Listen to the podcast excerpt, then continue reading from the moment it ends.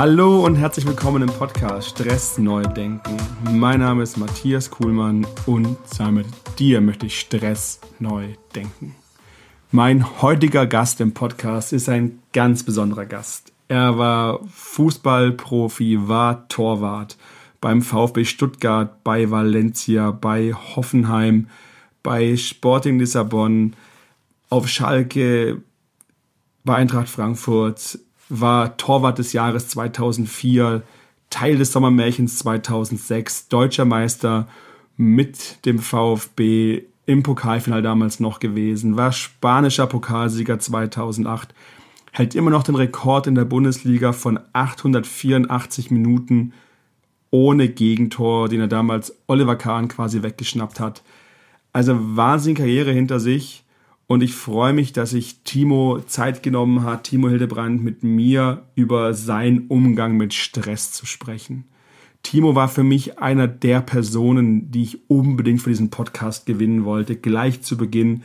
Und es hat funktioniert, dass er zugesagt hat, ich konnte ihn überzeugen, hier Teil dieses Projekts zu werden. Ja, wir reden bei ihm im Büro ganz locker über den Sport, über Privates, über wie sich alles vermischt wann der Stress am größten war, vor, nach, während dem Spiel, in der Zeit bei Stuttgart oder dann auf Schalke oder in der deutschen Mannschaft, Nationalmannschaft. Wir greifen die Themen raus, die auch mal nicht so angenehm vielleicht sind und wie er es geschafft hat, da auch wieder rauszukommen, wie er es geschafft hat, aus einer vereinslosen Zeit in die Champions League zurückzukommen und dort wieder Höchstleistungen zu bringen. Wir reden über die Brüche im Leben und wie er es geschafft hat, dort immer wieder aufzustehen und sich mental quasi da weiterzuentwickeln. Bevor ich jetzt hier weiterrede, zwei, drei Bitten. Wenn es euch gefällt, gebt mir eine Rückmeldung auf Instagram, per Mail. Ich freue mich, mit euch in Austausch zu kommen. Und folgt dem Podcast bei Spotify, bei Apple, wo auch immer ihr seid. Das ist das erste Interview mit wirklich einer bekannten Persönlichkeit.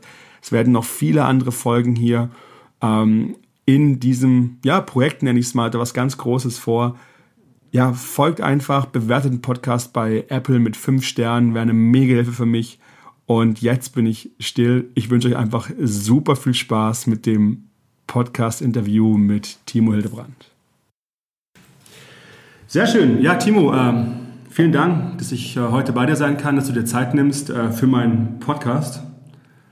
Und wir jetzt hier einfach mal locker über deine Karriere sprechen und deinen Umgang mit Stress. Gerne. Cool. Bin gespannt. Ja, freut mich. Also ich habe eine Frage, die stelle ich jedem zu Anfang. Ähm, jetzt haben wir heute hier 10 Uhr morgens, aber hattest du heute schon Stress? Heute Morgen tatsächlich noch nicht, ne? Ich habe gut geschlafen. Ich teste gerade neue Matratzen. Okay.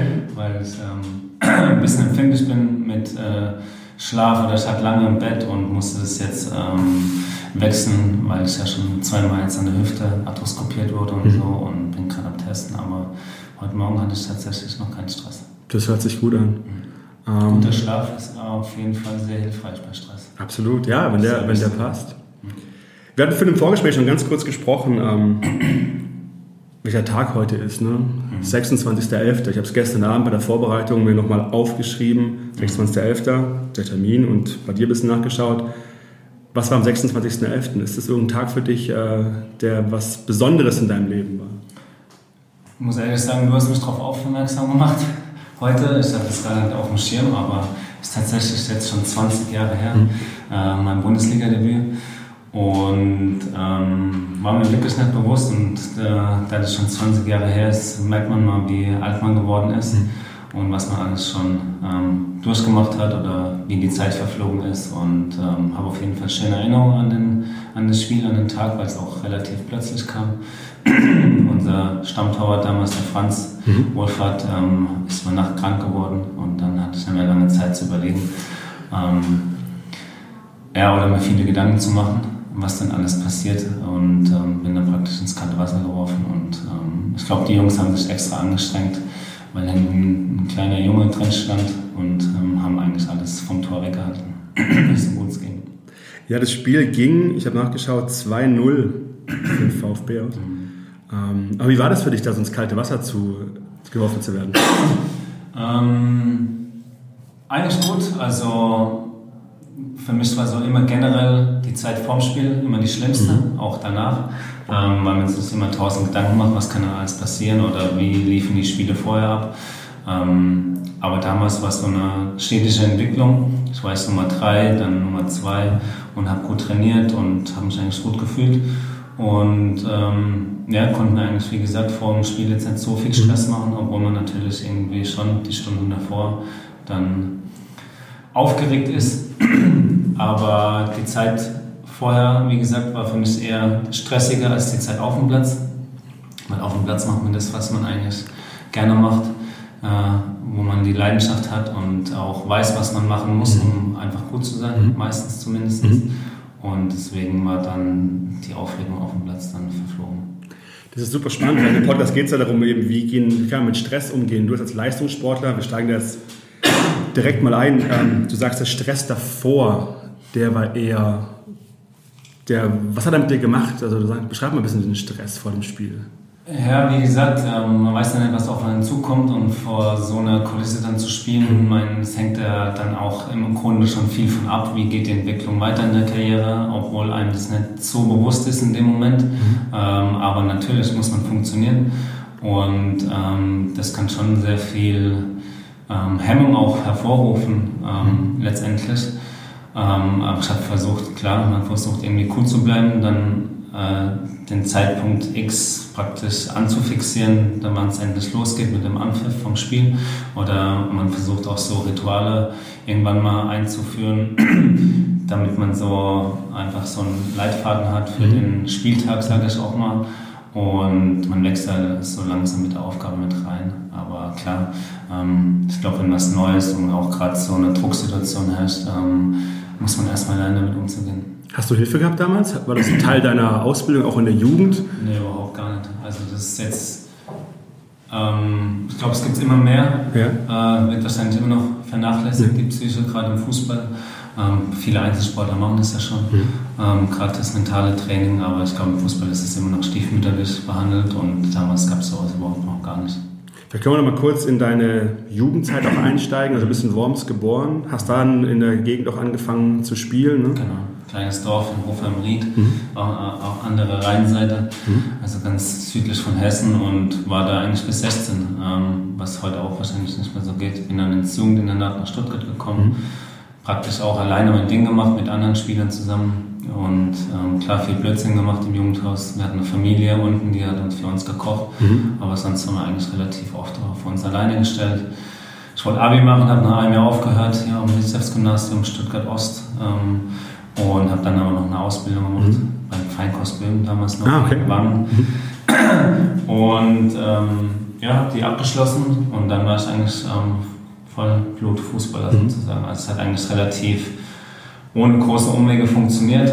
Über die Amateure beim VfB mhm. dann halt ähm, an Profikader geschnuppert und ähm, klar braucht man dann auch einen Trainer, der auf einen setzt, weil die meisten rutschen nicht einfach so durch aus der Jugend. Mhm gehen dann irgendwelche Umwege über zweite, dritte Liga. Ähm, bei mir hat das eigentlich ganz gut funktioniert. Ja, das sah schon ziemlich, das sah schon ziemlich straight alles aus. Ähm, wie du auch dann in die, in die Profimannschaft reingekommen bist. Mhm. In dieser Phase Stress, Leichtigkeit, wie war das? das so, wir reden ja oft vom Flow. Ne? Wenn du im Flow bist, dann laufen die Sachen irgendwie, da fliegen dir ja, zu. Hast du mein, mein erstes Jahr war, also ich habe so langsam angefangen, ähm, auch gerade in der äh, Debütsaison habe ich so fünf, sechs Spiele gemacht. Mhm. Der Trainer damals, Ralf Rangnick, hat mich am Schluss des, äh, der Saison praktisch getestet, mhm. weil Franz Wolfgang sein Vertrag ausgelaufen ist. Und klar, was machen wir jetzt in der Saison? Geben wir dem Jungen eine Chance oder holen wir eine etablierte Nummer 1? Mhm. Und ähm, ich bin praktisch der Aufgabe so ähm, reingewachsen oder wurde praktisch getestet für die neue Saison. Es hat funktioniert, ich habe gut gespielt und ähm, so wurde keine neue Nummer 1 geholt. Mhm. Ähm, und dann die erste richtige Saison war direkt richtig Stress. Ähm, wir haben mhm. gegen Abschied gespielt. Mhm. Dann kam Felix Magath, mein erster Trainingswechsel. Richtig Angst gehabt vor ihm, weil Feuerwehrmann und harter Hund. Mhm. Also es war echt keine einfache Zeit. Der hat es auch gespürt mir, äh, vor dem ersten Spiel. Hat er mich ins Hotelzimmer kommen lassen. Also wir sind donnerstags haben wir in Celta Vigo sind wir ausgeschieden, UEFA Cup, und sonntags haben wir in Bochum gespielt. Und da habe ich schon gemerkt, okay, Junge hat ein bisschen Muffensausen. Okay. So. Und das war mein erster Trainerwechsel damals und ähm, irgendwie, ähm, ja, die Vorurteile über Felix Macker damals haben sich halt auch bewahrheitet. ähm, äh, das war nicht ganz einfach, aber letztendlich hat er mich da auch so immer mal wieder getestet, wie ich denn damit umgehe. Und ähm, ja, es war nicht ganz einfach, auf jeden Fall das erste Jahr. Du warst aber Nummer eins, oder? Zu der Zeit. Ich war Nummer eins, ja. Und du sagtest gerade, der Hotelzimmer, ne, hat mit dir mal gesprochen. Mhm. Ich habe schon später überlegt, ähm, verkraftet es der Junge okay. oder nicht. Ähm, Trainerwechsel und auch ihn als Person. Also mhm. es war echt nicht einfach als Spieler. Also es hat auch viele ähm, konnten damit überhaupt nicht umgehen. Und ähm, da muss man erstmal mit klarkommen, auch als junger Spieler. Mhm. Also heutzutage, wenn du 20 bist, hast du irgendwie schon 100 Bundesligaspieler. Mhm. Aber damals war es echt eine Ausnahme. Mhm. Und da war eine Entwicklung einfach erst später. Und ähm, ja, mir hat das schon was ausgemacht auf jeden Fall. Wie bist du dann äh, vor solchen Spielen abends ins Bett, bist du nachts aufgemacht hast, lagst dann irgendwie wach rum? Also so kenne ich es aus meiner Phase und von anderen Leuten, denen ich spreche, dass sie nachts aufwachen, wenn sie Drucksituationen haben und wissen nicht, wie rum liegen. Ne? Was hast du gemacht, wenn du merkst, da, oh, da kommt der neue Trainer, Druck? Was war dann dein Geheimrezept? Also es hat kein Rezept, okay. wie du sagst, so kein Geheimrezept. Ähm, ich glaube, dass vieles so charakterabhängig ist, mhm. wenn man jetzt auch keine mentale, äh, keinen Unterstützer hat oder auch keinen Profi, der einem da hilft, was ich heutzutage überhaupt gar nicht mehr verwerflich finde. Mhm. Weil früher war das ja schon so, okay, der lässt sich irgendwie von außen helfen und kommt ihnen nicht klar. Und ich glaube, das wäre auch damals vielleicht so ein bisschen hinderlich gewesen, wenn man sagt, man lässt sich irgendwie auch mental betreuen. Mhm. Ich glaube, damals war die Gesellschaft generell oder auch im Sport noch nicht so weit. Und ich glaube, das ist einfach so von jedem seinen Charakter, die einen können mit umgehen mhm. und schaffen das irgendwie, diesen Druck zu bewältigen. Mhm. Du hast vorher auch im Vorgespräch Sebastian Deißler angesprochen. Mhm. Ähm, irgendwann wird für manche der Druck zu groß, steigen aus. Ähm, ja, also das ist, glaube ich, so, wie man selbst auch gefestigt ist mhm. Und dann, damit umgeht. Ist dann das, was Felix Magath oder auch andere Trainer, ich gar nicht beim, beim Felix Magath zu bleiben, aber ist dann die, die Fähigkeit, Profisportler zu werden, ist das die Physis? Dann ist du wirklich groß, jetzt als Torwart stark. Ist das dein taktisches Verständnis oder ist es die mentale Fähigkeit, die du brauchst, um in diesem Umfeld auch liefern zu können? Man braucht auf jeden Fall eine große mentale Fähigkeit, mhm. ähm, darin zu bestehen mhm. im Profifußball, weil schon viel auf einen ein, ähm, einfließt. Mhm. Aber alles gehört so ein bisschen mit dazu. Ähm, wenn du ein mega Body hast und leistungsfähig bist, aber eben ein Trainingsweltmeister, habe ich auch schon oft ja. gelebt, dann äh, hast du trotzdem keine Chance, wenn du praktisch dann in der Drucksituation, sage ich jetzt mal in Anführungszeichen, versagst oder mhm. einfach nicht abliefern kannst. Ähm, mir kam einfach gerade so ein Gedanke, wo du die Frage gestellt hast. Für mich war Fußball immer so eine Art Flucht. Okay. Also, was heißt Flucht? Aber für mich war immer so Fußball und Privat ähm, so ganz verschieden. Im Fußball habe ich immer so gewusst, okay, hier weiß ich, was ich machen muss, hier ist meine Leidenschaft, hier habe ich Spaß, hier habe ich mit meinen Jungs irgendwie zu tun. Und privat war immer so schwierig. Mein Vater war Alkoholiker, mhm. meine Mutter so ein bisschen depressiv und hat die Familie zusammengehalten und da war immer ein bisschen schwierig halt in der Jugend. Mhm. Und trotzdem habe ich noch nie vorstellen können, so von zu Hause wegzugehen, aber ich habe es dann eben relativ früh gemacht, schon mit 15, mhm. 16. Und da hat mir die, dieses Selbstbewusstsein im Privatleben hat mir gefehlt und das habe ich mir eben im Fußball auch aufgeholt. Okay. Oder da habe ich genau gewusst, okay, das ist mein Ding und hier weiß ich, ähm, was ich machen muss und das war für mich dann immer so Zufluchtsort so ein bisschen. Mhm. Obwohl du es gerade beschreibst, wie es in der Familie war, hattest du im Fußball die Stärke, das dann zu liefern, was bei dir auf den Punkt gebraucht wurde? Ja, ich habe auch schon oft mit Freunden darüber geredet. Mm, ich meine, ich habe viele Höhen gehabt, aber ich habe auch extreme Tiefen gehabt. Und ich glaube, das war dieser letzte Step, der wahrscheinlich gefehlt hat, äh, um vielleicht nochmal irgendwie den, ähm, ja, so eine, ich will jetzt nicht sagen Weltkarriere zu mhm, machen, mhm. aber einfach nochmal, ich sage jetzt mal einfach wie Semi Kedira oder Philipp mhm. Lahm, einfach nochmal irgendwie den nächsten Schritt zu tun, ähm, wirklich ein großer Spieler zu werden. Also da meinst du, das war eventuell der, der das was gefehlt hat, so ein ja, bisschen. Ja, glaube ich schon. So dieses Selbstvertrauen, dieses Urvertrauen. Ähm, einfach, was man von Haus aus, von der ähm, Kindheit einfach mitbekommt. Hm. Danke für deine Offenheit. Also ich habe mich auf das Gespräch vorbereitet. Ich weiß auch nicht, wie sie werden, ne? wie die Personen ja. gegenüber äh, da auf, diese, auf die Themen auch eingehen. Also mhm. danke, dass du das hier, hier so teilst. Ne? Wir hatten noch ein Vorgespräch, haben auch mal kurz noch mal deine Spiele angeschaut, ne? wann du welche Spiele gemacht hast. Und ich biege jetzt einfach mal ein bisschen hier ab, weil das gerade passt. Also äh, du hast laut fußballdaten.de 433 Spiele gemacht, also das alles mit dabei, vom mhm. VfB über Valencia bis zur Eintracht. Mhm. Ähm, davon 323 hast du in den Jahren 99 bis 2008 gemacht, also in neun Jahren. Und nochmal 110 in den sieben Jahren danach. Mhm. Was ist denn da passiert 2008? Also ich weiß noch, vielleicht auch noch mal ganz kurz, auch in anderen Momente, Bochum, du hältst, du hältst den Ball fest, ne? Die Szene, denke ich mal, die wirst du auch in deinem Leben nicht vergessen, wie alle, die das Spiel gesehen haben. Ich bin immer drauf angesprochen. Glaube ich nicht so. alle, alle Freunde wissen noch diese Szene. Ich war damals nicht im Stadion, aber ich habe es im Fernsehen gesehen. Äh, deutscher Meister, die Party hier in der Stadt, ich werde sie nie vergessen, 250.000 Menschen. Äh, Pokalfinale noch gegen Nürnberg, was leider verloren wurde. Aber dann bist du nach Valencia, eigentlich ein ziemlich cooler Move. Mhm. Ähm, aber da, was ist da passiert? Das sieht für mich so ein bisschen ne, in der Vorbereitung wie so ein, so ein kleiner Knick irgendwie ja, ja, das war auf jeden Fall ein Bruch. Es kam halt in einem Umfeld, wo relativ instabil war. Mhm. Ähm, der Manager von Valencia war dann weg, als es nach Valencia kam. Wir hatten in der ersten Saison vier Trainer, haben mhm. auch gegen Abstieg gespielt, zwar noch den Pokal geholt mhm. mit Koman, aber es war alles andere als irgendwie einfach, weil auch ein Konkurrent, der eigentlich weggehen sollte, aber eine Vereinsikone war mit Canizares, mhm. hat dann nochmal verlängert und als erste Jahr war alles andere als einfach.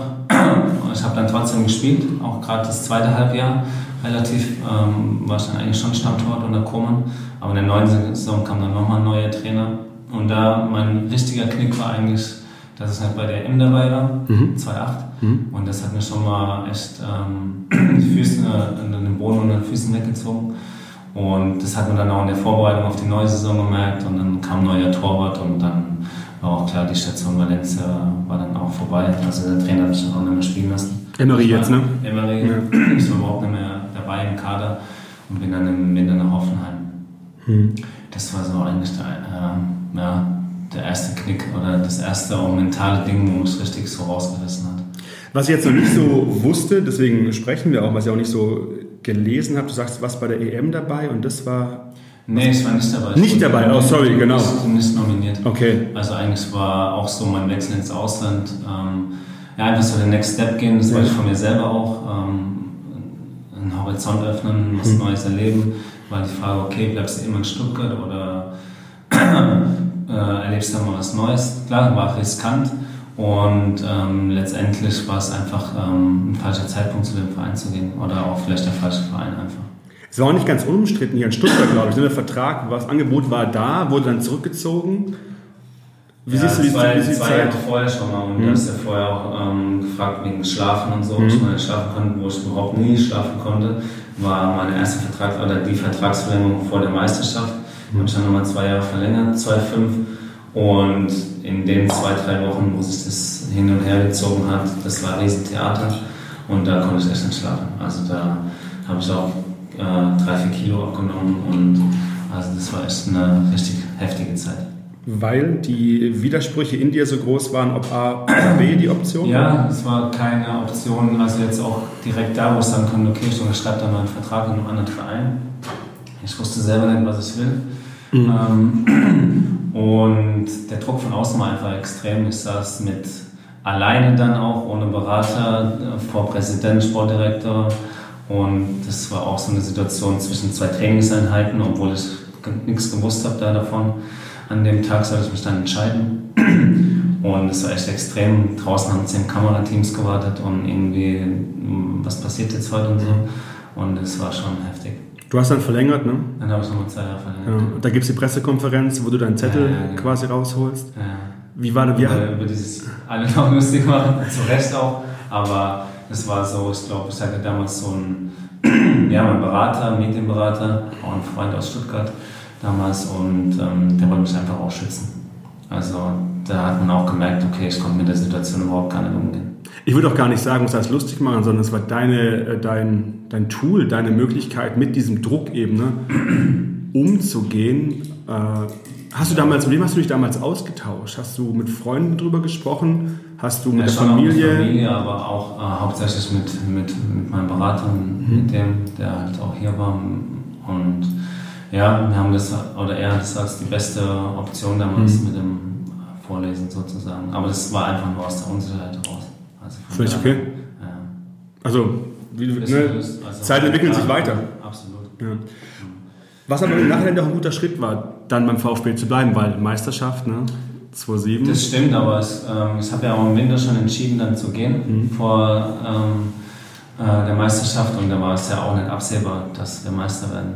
Aber ich glaube, das ist genau, vielleicht deswegen ist es auch so gelaufen, keine Ahnung. Mhm. Also manchmal läuft es halt wie im Drehbuch. Mhm. Und keine Ahnung, ob wir Meister geworden wären, wenn ich irgendwie einen Vierjahresvertrag gehabt hätte oder sowas. Keine Ahnung. Super spannend finde ich. Ähm, du hast gesagt, du bist zu Valencia gegangen. Ähm, der Manager, der dich geholt hat, war dann weg. Dann war Flores, Kuman, Emery deine Trainer, genau. Canizares, Brito mhm. deine mhm. Konkurrenten auf der Position. Du bist immer noch auf der Tribüne auch gesessen. Mhm. Und dann ging es nicht zur EM.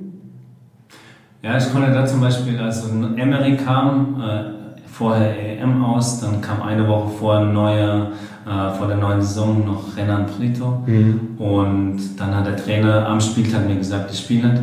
Und da konnte ich überhaupt nicht mit Stress umgehen. Mhm. und dann bin ich auch zu Hause geblieben. Und das war auch so ein Punkt für den Trainer, okay, der gehört nicht zum Team und der sondert sich ab, aber das waren einfach viele Bausteine, die halt dazu geführt haben, ähm, also viele Nackenschläge auch einfach in so kurzer Zeit die mich dann auch dazu gebracht haben. Also konnte dann einfach nicht mehr mit dem umgehen.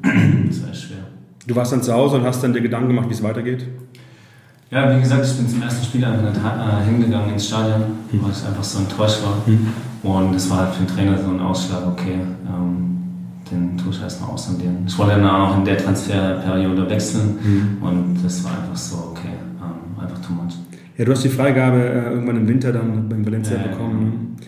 Ähm, wollen noch so Richtung anderen Punkt machen. Die, die Höchstleistung hast du gebracht in einem Umfeld, was stabil war. Du hast gerade die, äh, die Vertragsverlängerung angesprochen, wo du allein dann ne, Präsident so gesessen bist. Bis dann war eigentlich alles ziemlich safe und cool. Ja, Stuttgart halt. Stuttgart genau. Zeit. Ähm, super Torwarttrainer, super Training.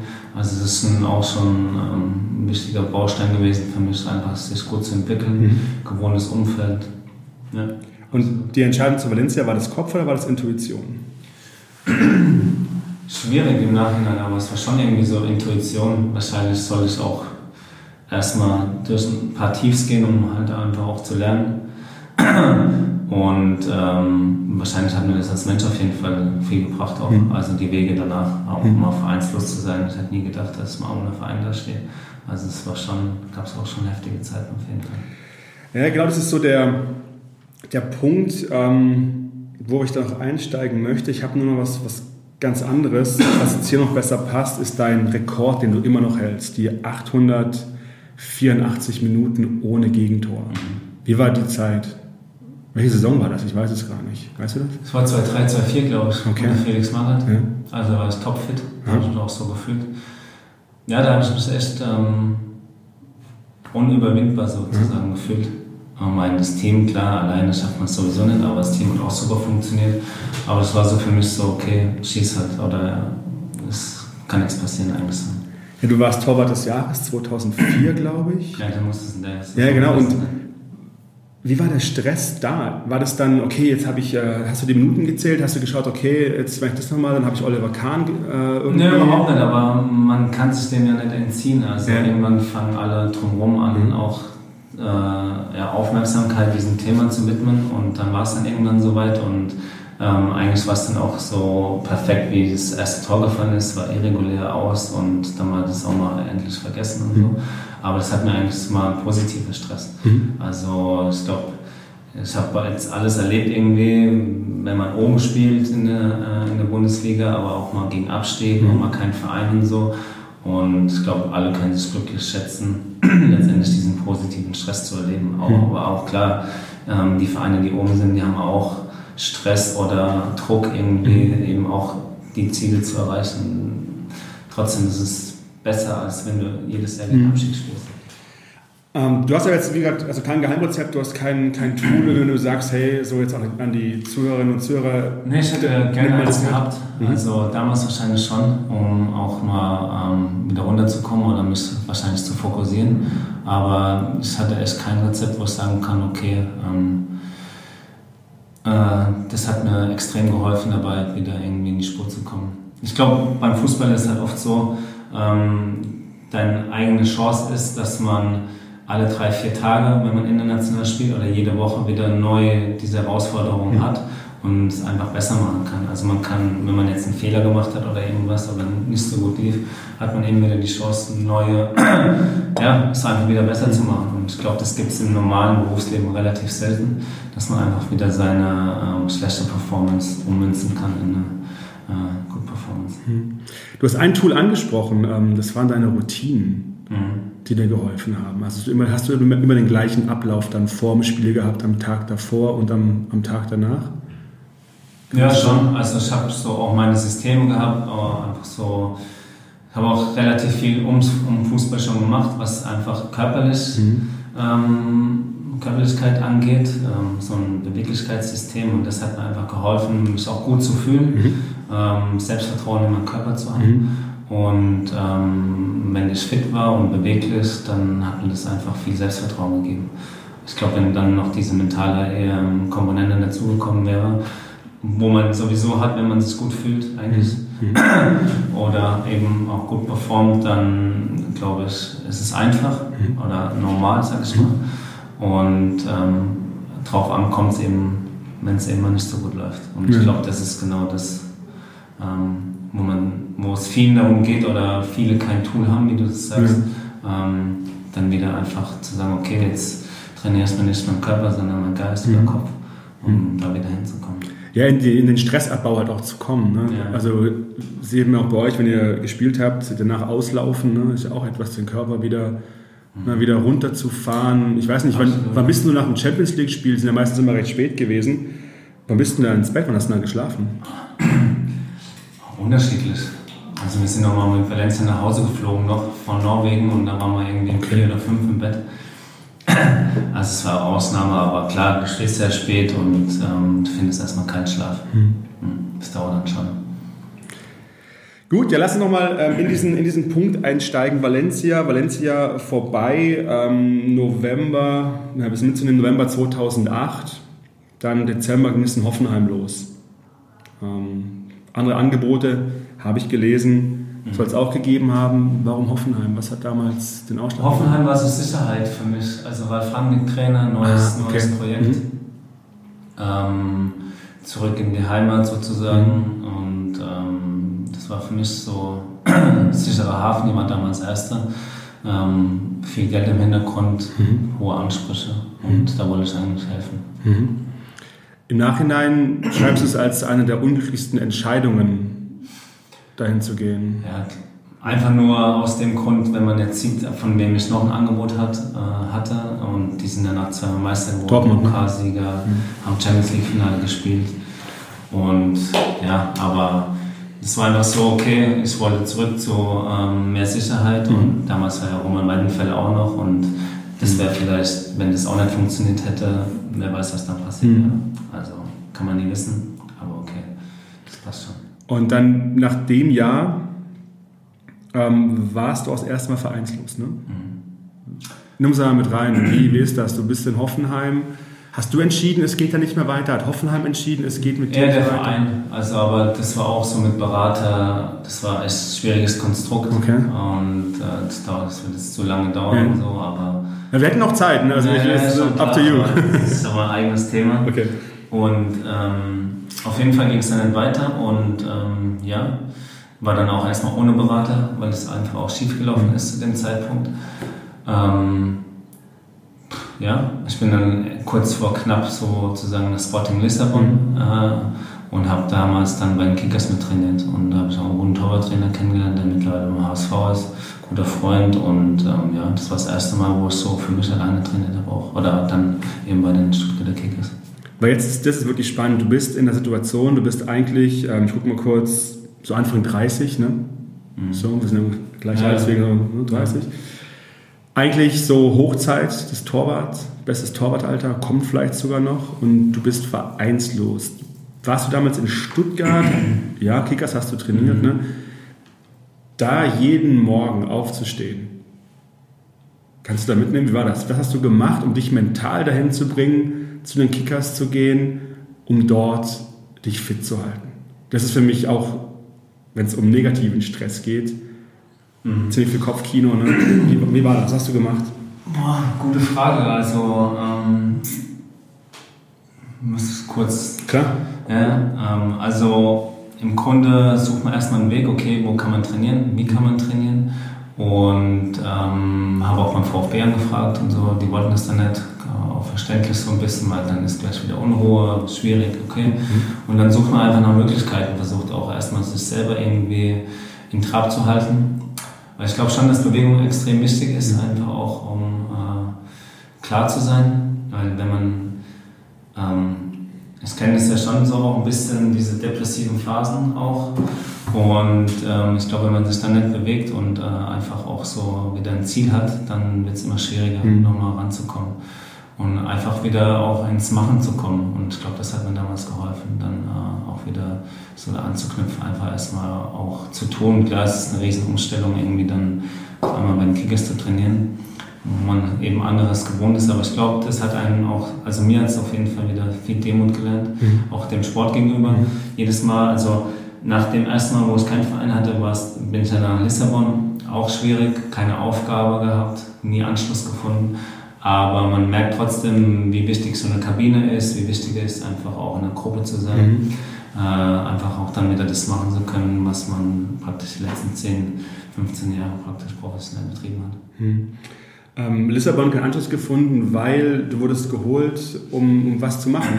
Also, was, was ja, der Rui Patricio hatte damals ja. erst eine Nationaltorwart, ich glaube immer noch, und ähm, der hatte äh, einfach eine schlechte Phase am Anfang der Saison und der Trainer wollte mich praktisch als Konkurrent dazu holen und habe eigentlich nie gespielt in der Liga. Ich habe, glaube ich, zwei oder drei UEFA Cup Spiele gemacht und habe dem aber dann auch in der, Winter, in der Winterpause gesagt, ähm, ja, das bringt ja nichts und ähm, meine Freundin ist damals, Ex-Freundin ist damals dann praktisch jedes Wochenende nach Lissabon äh, geflogen, ohne zu wissen, ob wir uns erzählen oder nicht. Und ich habe dann praktisch die zweite Jahreshälfte dazu genutzt, um am Wochenende frei zu haben. Also ich habe dem Trainer dann gesagt, hey, wenn ich dann nicht spiele, dann brauche ich auch nicht mehr dabei sein.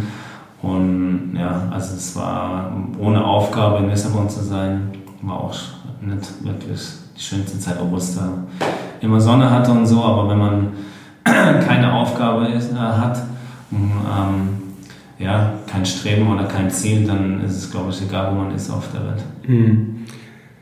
Ja. Lissabon, jetzt kommen wir ein bisschen zum, zum Thema Schalke, ähm, mhm. war dann ja auch im Anschluss dann quasi. Wurde was auch nochmal dann auch da wieder vereinslos, gell? Ja, genau. Und dann war der Fährmann verletzt. Ja, genau. Okay. Da kamen zwei Sachen dazu. Ralf Rangnick, Burnout. Mhm. Ähm, der hätte mich nie mehr zurückgeholt, auch wenn Ralf, also ich hatte ein bisschen Stress mit praktisch Ralf Rangnick in Hoffenheim, ah, okay. sonst hätten sie den Vertrag auch verlängert. Und ähm, ah, okay. Er war dann auf Schalke Trainer, er wurde praktisch, äh, ist gegangen mit Burnout, dann hat sich noch Ralf Rangnick auch noch verletzt, Kreuzbandriss. Mhm. Also es waren zwei Umstände, eigentlich brutal ungewöhnlich, ähm, dass sie so eintreten und dadurch bin ich dann praktisch nach Schalke gekommen, aber auch erst im Oktober oder November musste dann auch bei der zweiten Mannschaft erstmal spielen, bei den Profis trainieren und auch erst langsam mich wieder ranarbeiten sozusagen. Hm. Und die Zeit davor war auch noch vereinslos und da habe ich echt äh, auf dem Dorf trainiert, am Schluss dann bei der Eintracht Frankfurt, mhm. bei Armin Fee, den ich dann gefragt habe, weil dieses ganz alleine irgendwie in der Nähe von Pforzheim mit meinem Kumpel Torwarttrainer ähm, zu trainieren, jeden Tag, da war ich Tage dabei, da hatte ich keine Kraft einfach mehr. Ja. Also da, sehr, sehr schwierig, dann sich immer wieder zu motivieren, einfach so ins Blaue zu trainieren, ohne zu wissen, ob überhaupt noch was kommt. Hm. Und ich habe auch in der Phase fällt mir gerade ein, auch Vereine abgesagt.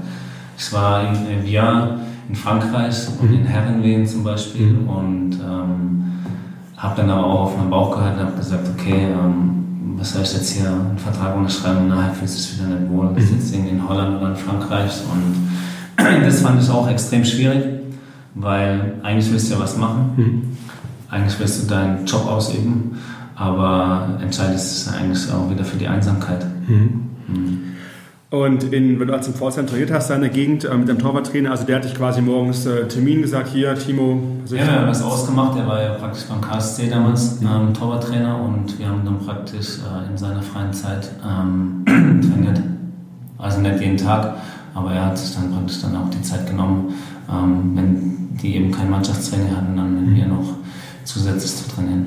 Sagst du im Nachhinein, das war schon wichtig, da jemanden zu haben, der dir da aus dem ja, nicht ein Arschtritt ist vielleicht falsch gesagt, ne? Ja, der, motiviert, der, der motiviert das Wort und die einfach auch eine, einen Rahmen setzt. Ja, ne? auf jeden Fall. Ja, extrem wichtig. Also auch da wieder so ein bisschen Routine zu haben, äh, Termine auszumachen, auch ähm, ja, einfach wieder ins Machen zu kommen, weil ich glaube, also mir fällt es extrem schwer, heute immer noch so diese Selbstdisziplin. Mhm. Ich bin niemand, der jetzt zum Beispiel alleine zu Hause trainiert, mhm. relativ selten, mhm. oder was macht, sondern ich brauche irgendwie so eine Gruppe um mich rum. Ich mache viel Yoga und ich gehe lieber in Kurse zum Beispiel, mhm. als zu Hause irgendwas zu machen. Und ähm, ich glaube, dieser Rahmen ist extrem wichtig für die meisten. Mhm. Super. Ähm da nochmal auch ja, wichtig zu verstehen, wie hast du dich da eben, was hast du dir für ein Netzwerk gebaut, ne, um da nicht eben in ein Loch reinzufallen, sondern um mhm. den Anschluss zu halten. Weil du bist dann bei Schalke gewesen, hast Champions League gespielt. Mhm. Was war das für ein Gefühl, auf einmal wieder die Nummer 1 zu sein auf Schalke? Äh, krasses, krasse Stimmung auch da in dem Verein wahrscheinlich immer. Nimm es mal ein bisschen mit Klar, also ich war echt nochmal froh und hätte nie gedacht, dass ich dann auch nochmal zu so einem Club komme. Mhm. Also es war eine mega Möglichkeit mhm. für mich dann nochmal, da einen Schalke-Anschluss zu bekommen und da auch nochmal die Chance zu haben zu spielen. Es war auch so ein Auf und Ab, Verletzungen, andere waren verletzt. Mhm. Ich war Stammtorwart, habe mich dann wieder verletzt, immer wieder rankämpfen. Ähm, ja, aber so ein Spiegelbild praktisch so der letzten Jahre dann. Ähm, und, aber es war nochmal auf jeden Fall toll. Mein Sohn wurde da geboren und es war auf jeden Fall nochmal eine richtig gute Zeit. Hm. Ähm, wie war das für dich die Situation dort mit Fährmann und mit dem? Hast du, du bist ja auch dann älter geworden in der Zeit, ne? logisch. Hast du da irgendwie anders, anders gelebt? Hast du eine andere Einstellung zu dem Sport gehabt? War das für dich leichter, wie du vorhin beschrieben hast? Vor dem Spiel war es furchtbar, ne? mit dem Stress eigentlich im Spiel wusstest du, was du machen musst danach auch. Aber hast du da so eine Entwicklung gesehen von deiner Jugend beim VfB, erste Bundesligaspiel bis dann Champions League bei Schalke für dich? Ja, klar. Also ich habe ja zwischendrin schon noch auch Länderspiele gemacht und beim VfB auch nochmal, ähm, wir haben ja auch hier Champions League gespielt mhm, und so. Klar. Und klar, mit jedem Spiel lernst du mehr dazu, kriegst mehr Routine, wächst in eine ganz andere Rolle rein, als wenn du irgendwie mit 20 am Anfang stehst. Mhm.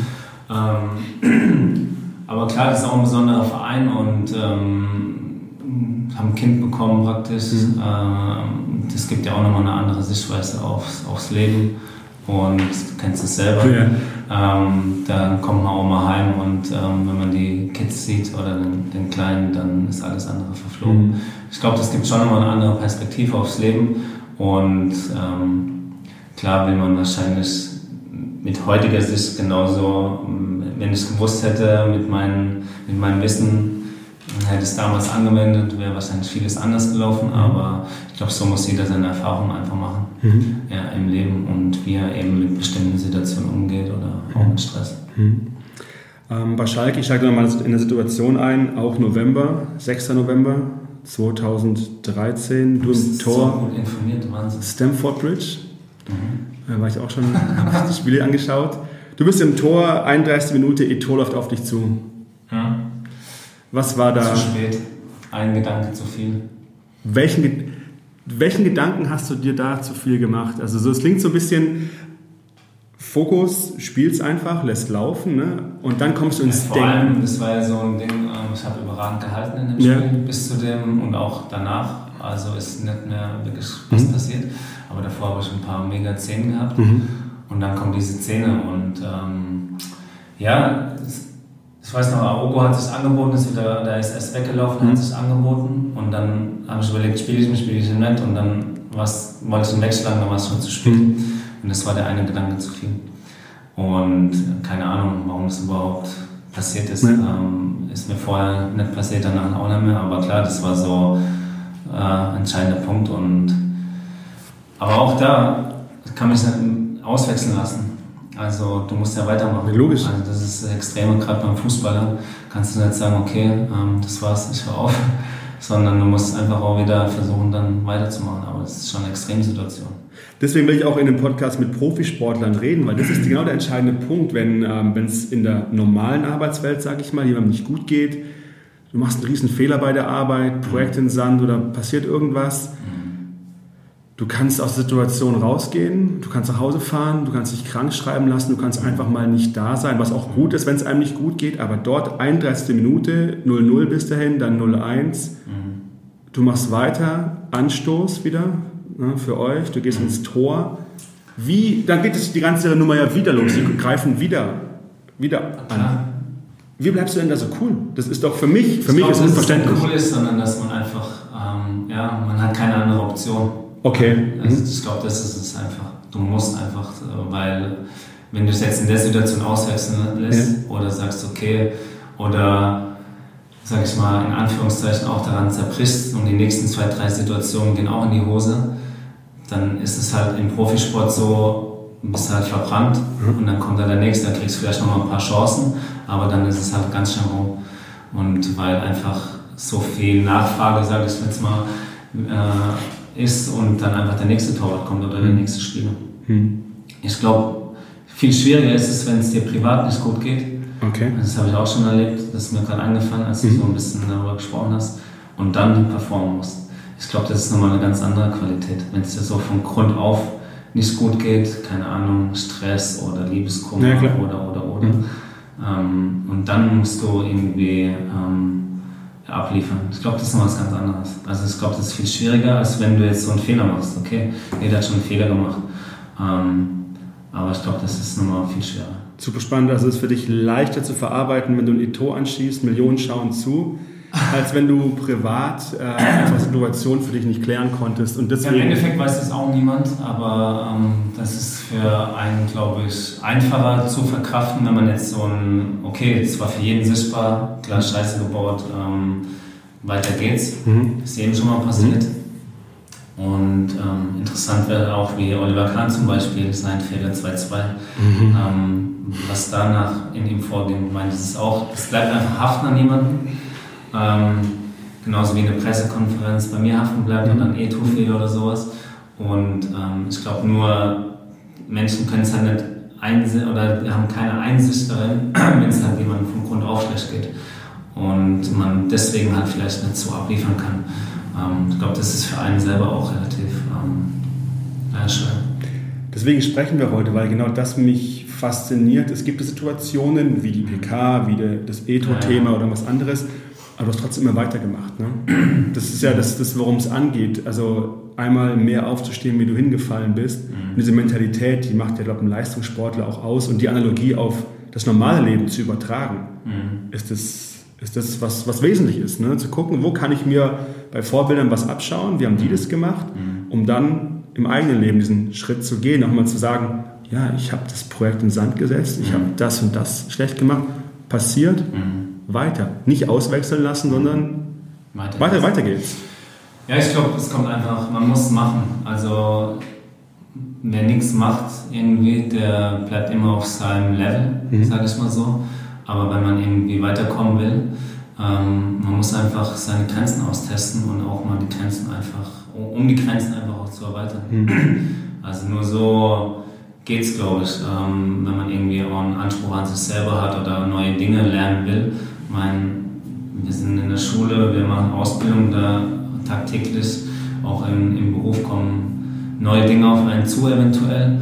Und wenn ich jetzt sage, ah, schwierig, will ich es erstmal nicht machen, dann bleibst halt einfach stehen. Mhm. Und das ist, glaube ich, so die Quintessenz, dass man einfach auch machen muss, auch mal, wenn es irgendwie in den Sand geht. Mhm. Bevor wir noch auf ein Thema aufs Thema kommen, was du heute machst. Ich habe noch eine Frage, sind wir jetzt ein bisschen anders abgebogen im Interview, aber mich interessiert nochmal so die WM 2006. Du warst der Teil der Mannschaft. Ähm, Dortmund, Halbfinale mhm. gegen Italien. Ich weiß, wo ich war, ziemlich genau. Ich weiß, wo es mir danach ging auf dem Schlossplatz. Aber wie ging es dir, wie ging es der Mannschaft in der Kabine und wie habt ihr euch überhaupt wieder irgendwie motiviert gekriegt, um dann hier in Stuttgart um den Platz 3 die Beine bewegen zu können? Ach, das ging, was heißt relativ schnell, aber klar, das war erstmal wie so Stecker gezogen. Mhm. Ich glaube, im ganzen Land war das so, okay, vor, geht eigentlich gar nicht, dass wir jetzt ausscheiden. Mhm. Aber dann ging es relativ schnell, wir haben dann auch gar nicht mehr trainiert. Wir haben, weiß noch, wir haben Hockey gespielt mit irgendwelchen, ähm, wir waren ja in Berlin. Mhm und haben da dann andere Sportarten gemacht, haben uns schon klar ein bisschen fit gehalten, aber das war dann so. Mir fällt Per Mertesacker ein, der dann auch gesagt hat, er war froh, dass es vorbei war, äh, die WM 2.6, okay. als wir dann ausgeschieden sind, weil das ist dann schon nochmal ein ganz anderer Druck, so eine WM zu spielen. Äh, das war schon extrem, das so mitzukriegen. Da ist halt jeder Zweikampf ist, da geht es irgendwie so gefühlt ums Leben auf dem Platz. Argentinien, das war Wahnsinn, zum Beispiel das Spiel. Und äh, ich glaube, das ist schon mal ganz anders, als wenn du jetzt ein normales Bundesligaspiel hast. Und ähm, ja, letztendlich waren wir dann ähm, auch gelöst bei dem Spiel Platz 3 und 4. Da, das war einfach der Spaß im Vordergrund. Mhm. Da konnte jeder nochmal spielen und auch nochmal zeigen, einen guten Abschluss ähm, zu haben.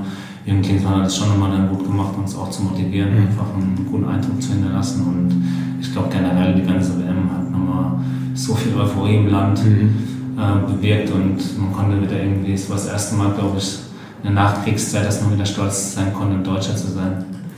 Mhm. Und ähm, ja, letztendlich waren wir da schon nochmal motiviert, einen guten Abschluss zu haben. Ja, es war eine, war eine krasse Zeit. Das hat in Stuttgart damals ja. Genannt. Also hier ist ein Ausnahmezustand. Vier, ja, Wochen, ja, vier Wochen Sonnenschein genau. gefühlt und. Äh, also echt top. Und die, die, ähm, die Situation, WM, Stress, du hast gerade gesagt, als ob es um Leben und Tod ging, so ein Zweikampf. Habt ihr, habt ihr da anders? Das war schon mal ganz andere Intensität. Also, so ein K.O.-Spiel hm? ist halt nochmal einfach was komplett anderes, auch Champions League und so, wenn es dann zum Halbfinale geht, Viertelfinale. Hm. Ich glaube, wenn man da die Spiele ganz nochmal ähm, intensiver beobachtet, da geht es halt nochmal um was ganz anderes. Oder jetzt so äh, Bundesliga-Endspurt.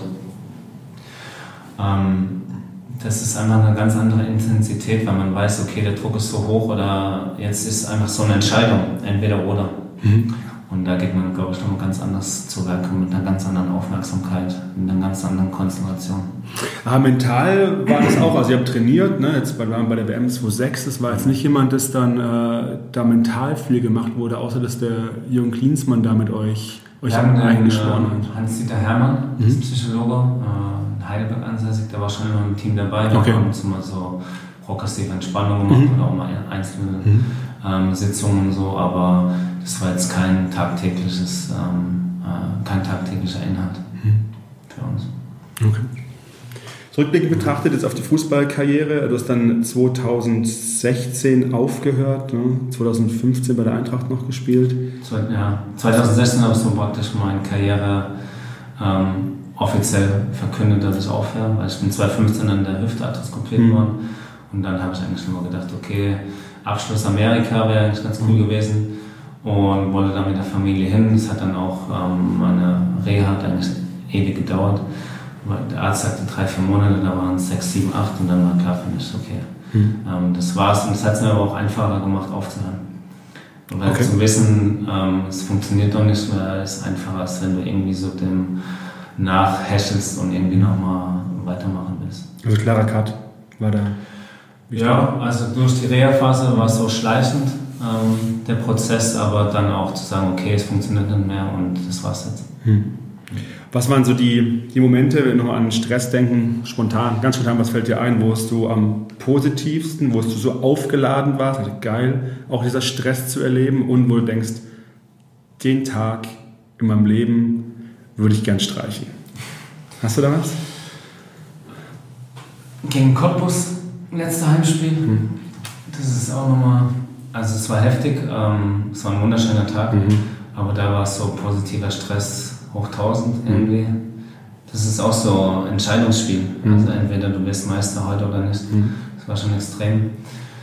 Negativ, also ein Etho-Ding kann man sich auf jeden Fall sparen. Mhm. Aber ja, ähm, negativ noch. Ich glaube eher so, also ich habe jetzt nicht den Tag, aber ich glaube, mehr Diplomatie früher okay. hätten mir auf jeden Fall geholfen in manchen Situationen und ähm, auch dann einfach ich war immer jemand, der wollte auch andere voranbringen und hat auch mal Sachen an, an, angestoßen oder auch mal kommuniziert. In schwierigen, äh, da ein Trainer oder ein Manager auch mal und so. Und ich glaube, das kam nie gut an. Mhm. Und da, glaube ich, hätte mir so ein bisschen mehr Diplomatie und Fein, Feingefühl geholfen, halt ähm, auch zum Beispiel einen neuen Vertrag in Hoffenheim zu kriegen. Also mhm. mich einfach mehr einzugliedern und so. Aber ich glaube, in vielen Situationen wollte ich einfach zu viel. habe nicht den richtigen Weg gefunden, da zu kommunizieren äh, ich glaube, das so hat mir insgesamt ein bisschen besser geholfen. Hm. Super, mega spannend. Äh, lass mal kurz so, wie lebst du heute? Was, was machst du heute? Ähm, wie gehst du heute mit Stress um? Einfach so. Ja, ähm, ich bin bei TaylorMade, mhm. ähm, sind eine Live-Kommunikation und äh, äh, wir machen auch viel Sportsponsoring. Mhm. Und da sind wir Hauptsponsor vom VfB. Mhm. Ähm, Ne, wir sind die, die Lead-Agentur vom Hauptsponsor okay. vom VfB, genau. Und machen viel im Sport und das war so mein Anker einfach. Ähm, Sportbusiness, einfach so mal die, hinter die Kulissen zu schauen. Auf der anderen Seite, was ist denn alles drumherum oder was mhm. muss denn alles organisiert werden und so. Ich anstelle ein eigenes Yoga-Festival mit einem Yoga-Studio, das ist jetzt auch wieder im Januar mhm. in der Calvens Arena mhm. in Stuttgart. Ähm, bin bei STEP, eine Hilfsorganisation für Notleidende äh, in Stuttgart, versuche da mein Netzwerk mit reinzubringen mhm. und viele verschiedene Optionen. Für den VfB mache ich ein paar Termine. Mhm. Also es wird nicht langweilig. Äh, zum Thema Yoga, wie, wie bist du da hingekommen?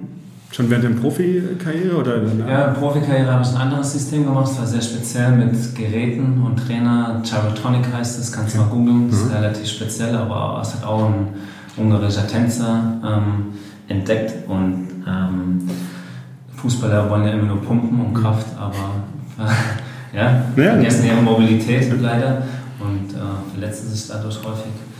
Äh, deswegen war es schon immer so, habe ich in meiner Karriere auch schon mal geguckt, was gibt's. 2006 war ja auch der Patrick Broom dabei aus München, ähm, der kam über Klingsmann, Yoga-Lehrer. Mhm. Das war so mein erster Kontakt, aber ich habe nach meiner Karriere auch irgendwas Einfaches gesucht, wo ich mich einfach wieder mehr in die Balance finde, einfach meinen Körper wieder ein bisschen geschmeidiger bekommen mhm. will und weil dann doch relativ viel hängen bleibt mhm. und der Körper halt einfach geschunden ist nach so mhm. langer Zeit. Und so meine neue Leidenschaft. Ich bin auch nette. Vegan ist ja immer so ein bisschen äh, mit kritisch beäugt, aber ich versuche schon so, das ist so meine Lebenseinstellung. Ich, ähm, also ich bin nicht komplett vegan, mhm. aber ähm, schon hauptsächlich mhm. und mache viel Yoga und das ist so meine neue Leidenschaft. Würdest du Sachen früher anfangen, rückwärts betrachtet? Also in die Karriere mit reinnehmen, also Richtung Yoga? Auf jeden Fall. Ja? Das kann ich nur jedem empfehlen. ähm, was macht das mit dir? Also warum sagst du, du kannst es empfehlen? Was, was macht Yoga? Was macht es für dich aus? Also ich glaube, ich habe es haben wir ja vorher schon mal gesagt, wenn du dich körperlich frei fühlst, mhm. glaube ich, funktioniert dein Geist auch viel besser, mhm.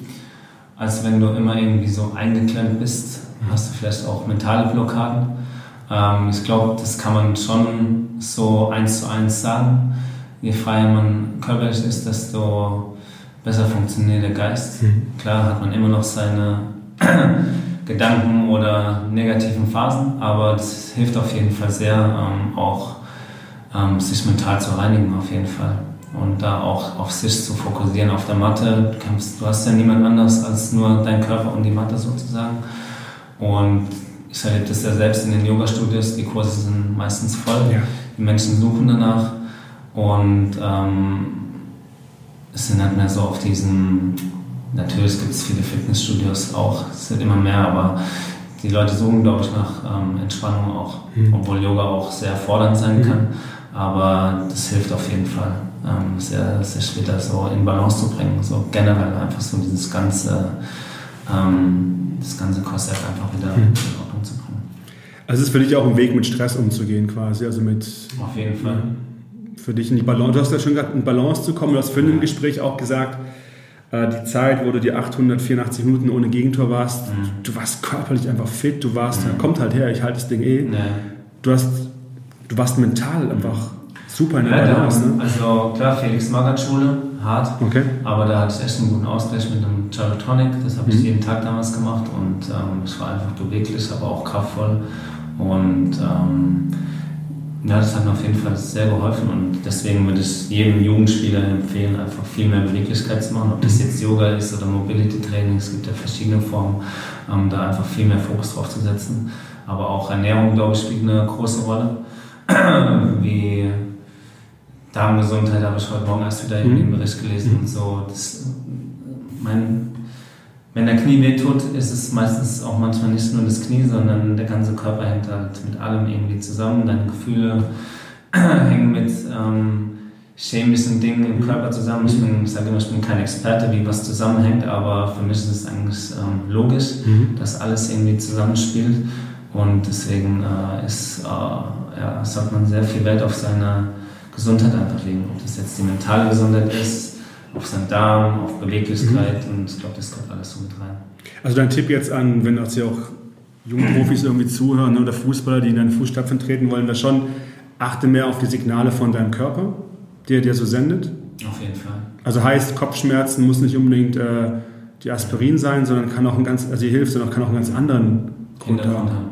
Ja. Auf jeden Fall. Also ähm, Osteopathie ist auch so ein Stichwort, mhm. wenn ich beim Osteopathen bin, immer noch der behandelt mich am kleinen Zeh und ich spüre es in der Schulter. Mhm. Also so ist es einfach und für mich ist es ähm, kein, kein Hokuspokus mehr, mhm. weil ich genau weiß oder ich spüre es in meinem eigenen Körper, ähm, wo was hinzieht und so ist es einfach auch, ähm, man sagt im Yoga zum Beispiel, die Hüfte ähm, steht für deine Emotionen oder sind deine Emotionen gespeichert und ich glaube, ich habe das selber schon oft gemacht, wenn man dann die Hüfte öffnet, mhm. dann kommen einfach viele Emotionen auch ähm, zum, zum, Tages, zum Tageslicht. Mhm. Und so hängt alles irgendwie miteinander zusammen. Und ich glaube, das ist eben viel wichtiger, als irgendwie nochmal mehr Muskulatur sich anzuschaffen und vielleicht auch schwerer zu werden oder blockiert zu sein. Also der, der Mensch, ist es bei mir, sagen okay, von mir jetzt am meisten aus, er weiß am genauesten, ich habe viel durch Schmerz erfahren müssen. Also ich habe jetzt nicht gedacht, oh, Lust auf was Neues, sondern ich muss halt mal... funktioniert halt das. Genau, Lust oder halt Schmerz. Mir hat der Weg äh, gebraucht, äh, bis ich 34 war, und dann habe ich gedacht, okay, das mache ich so nicht weiter und mache, mache lebe jetzt anders. Wie, gab es wieder auch den Punkt, bei dem du sagtest, okay, jetzt muss ich was anders machen oder war das ja, ich habe damals mit Charlton angefangen, äh, komme Pablo Tiam, hast ja die mhm. Aufstellung vorher gezeigt, Mitspieler gewesen, ähm, Anfang meiner Karriere in Stuttgart. Und äh, ich hatte Rückenschmerzen. Okay. Und dann hat er mich zum Charlton mitgenommen und hat gesagt, komm, mach das mal nicht so. Was ist das? Mhm. Irgendwelche Holzgeräte, wo Scheiben dran sind. So wie jeder Junge hat ist, der Brauer hat. Mhm. So ein Quatsch. Und dann wurden die Rückenschmerzen dann schlimmer und schlimmer und dann hat man angefangen damit. Also so ist es immer. Es muss immer erst was passieren mhm. und dann reagiert man. Ja, deswegen hoffe ich ja, dass auch durch so einen Podcast ins Gespräch mit dir einfach Leute vorher was machen, vorher was machen weil es kann uns super viel mhm. ersparen. Klar, Prävention, also ähm, ist extrem wichtig, egal ähm, ob man jetzt beim Fußballverein ist oder im Privatleben. Ähm, man sollte vorher was tun, bevor es eben erst zu spät mhm. ist. Ja, wir nähern uns einfach in der Stunde. Ähm, ich habe zwei Fragen zum Abschluss. Eine so ein bisschen allgemeiner. Was wünschst du dir, wie über Stress, Burnout, Depressionen, das ganze Thema in Zukunft auch vielleicht medial berichtet wird oder wie wir zwischenmenschlich damit umgehen? Hast du da eine Idee dazu? Was ist so deine Vorstellung? Ein Schlagwort, das mir einfällt, wäre Mitgefühl. Mhm. Ähm, jeder hat sein Thema, jeder hat seine Geschichte mhm. äh, zu tragen und ähm, ja, einfach nicht zu bewerten, glaube ich. Ähm, mhm. Ich glaube, das ist das Allerwichtigste. Ähm, man kann nie hinter die Kulissen schauen, in den Kopf des anderen und deswegen glaube ich, ist es einfach wichtig, da eine gewisse Akzeptanz mhm. an den Tag zu legen. Mhm. Nur so kann man aufklären, nur so kann man, glaube ich, auch ähm, aus dieser Bewertungsschiene rauskommen und einfach auch Verständnis zeigen. Mhm. Auch von Chefs oder ähm, Verantwortlichen, die über einem stehen. Mhm. Ähm, ja, einfach diesen Druck nicht weiterzugeben, glaube ich, ist oft irgendwie auch so relativ wichtig. Hm.